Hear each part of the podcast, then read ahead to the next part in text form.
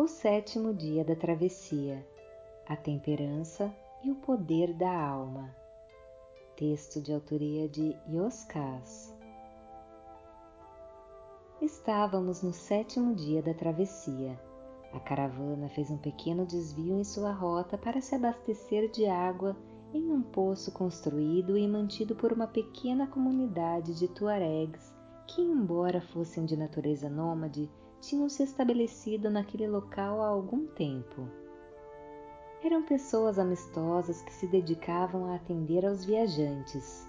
Além da água potável extraída de um leito subterrâneo do deserto, ofereciam diversos víveres e negociavam camelos.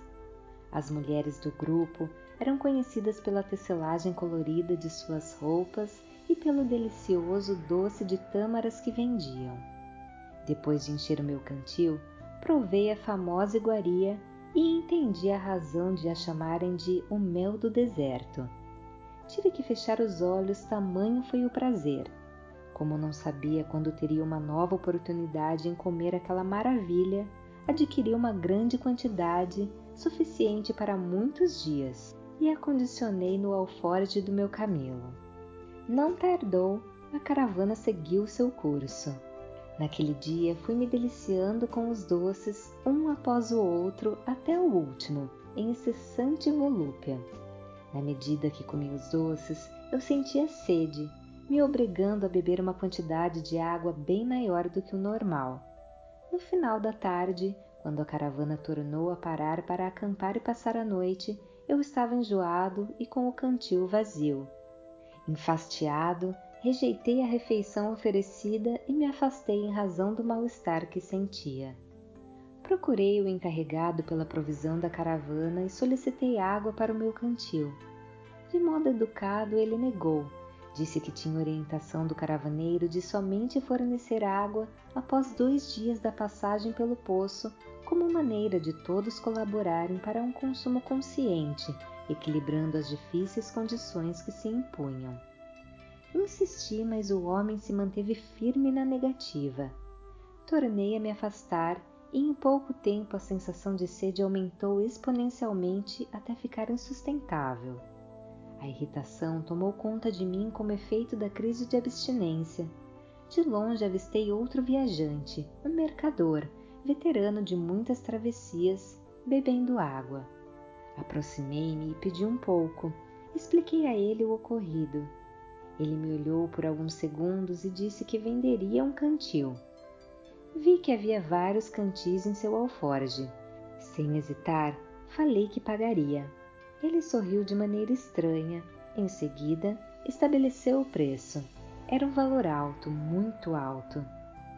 Argumentei que era um absurdo cobrar uma fortuna por uma pequena quantidade de água. O mercador respondeu que estava barato, pois aquele preço não era pela água, mas pela minha vida. Todos sabem que é impossível sobreviver sem água.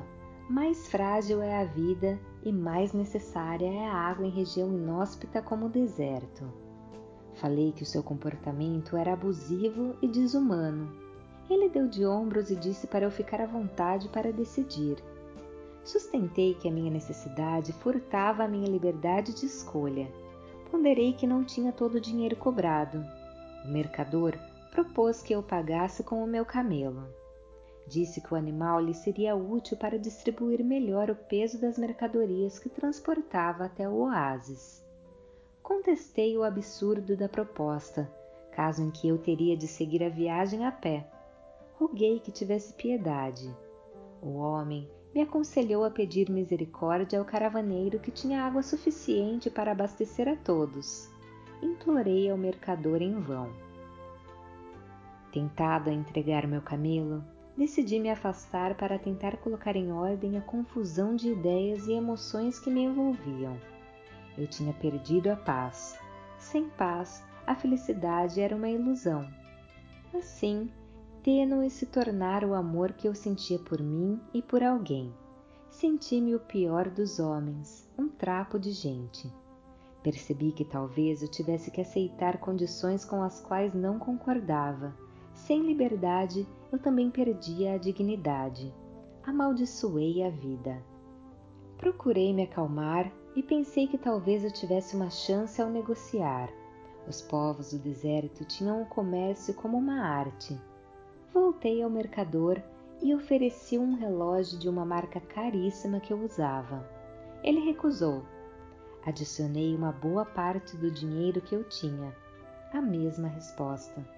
Mesmo entregando todo o dinheiro, nada mudou. Propus fazer uma transferência bancária no valor de dois camelos quando retornasse à cidade. Depois, dez camelos. A negativa se manteve.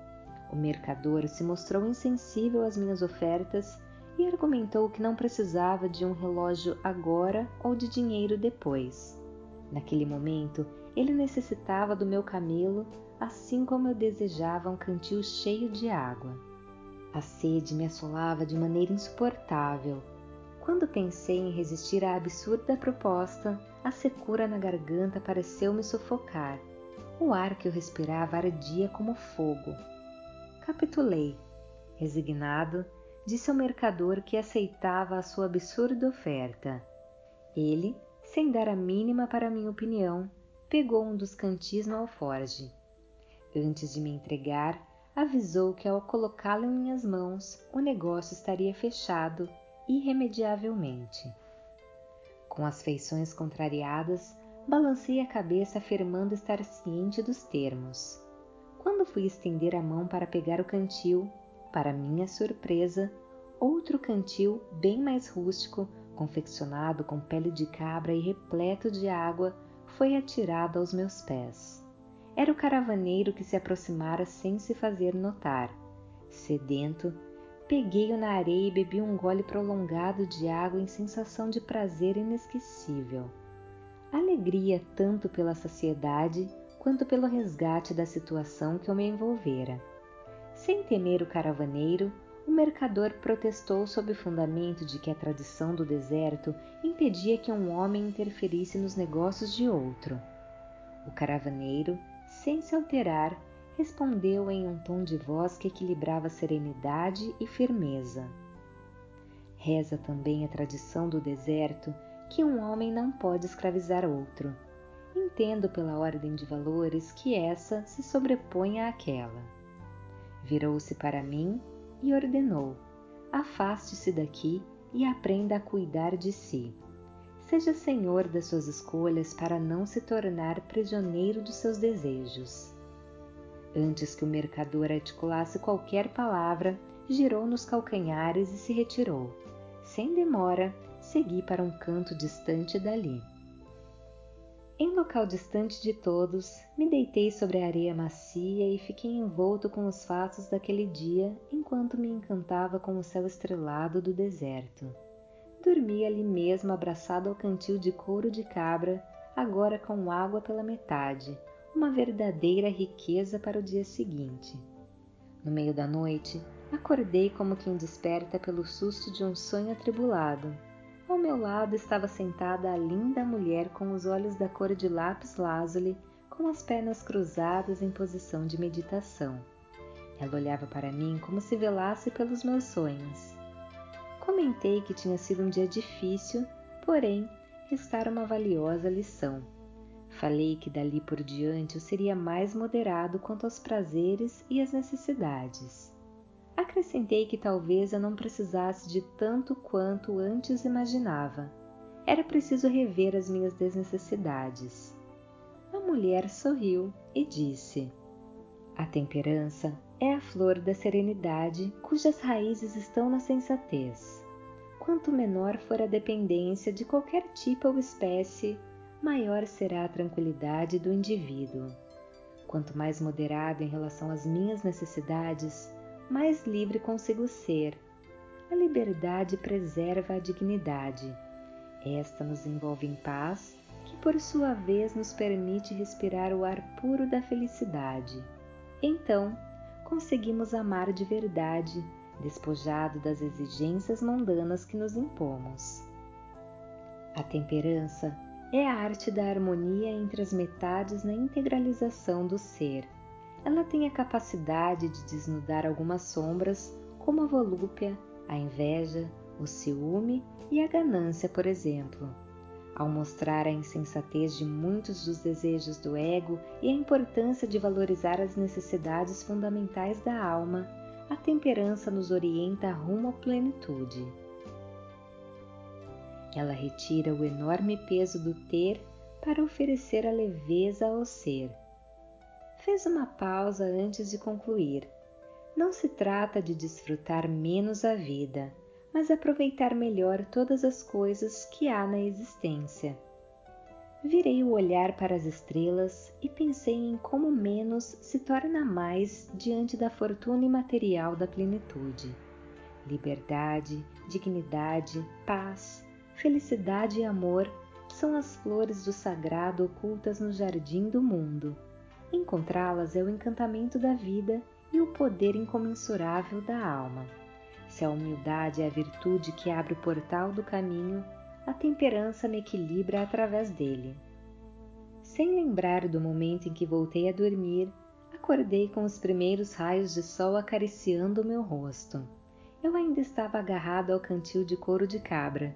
A caravana se movimentava para levantar o acampamento e logo seguiria o seu curso.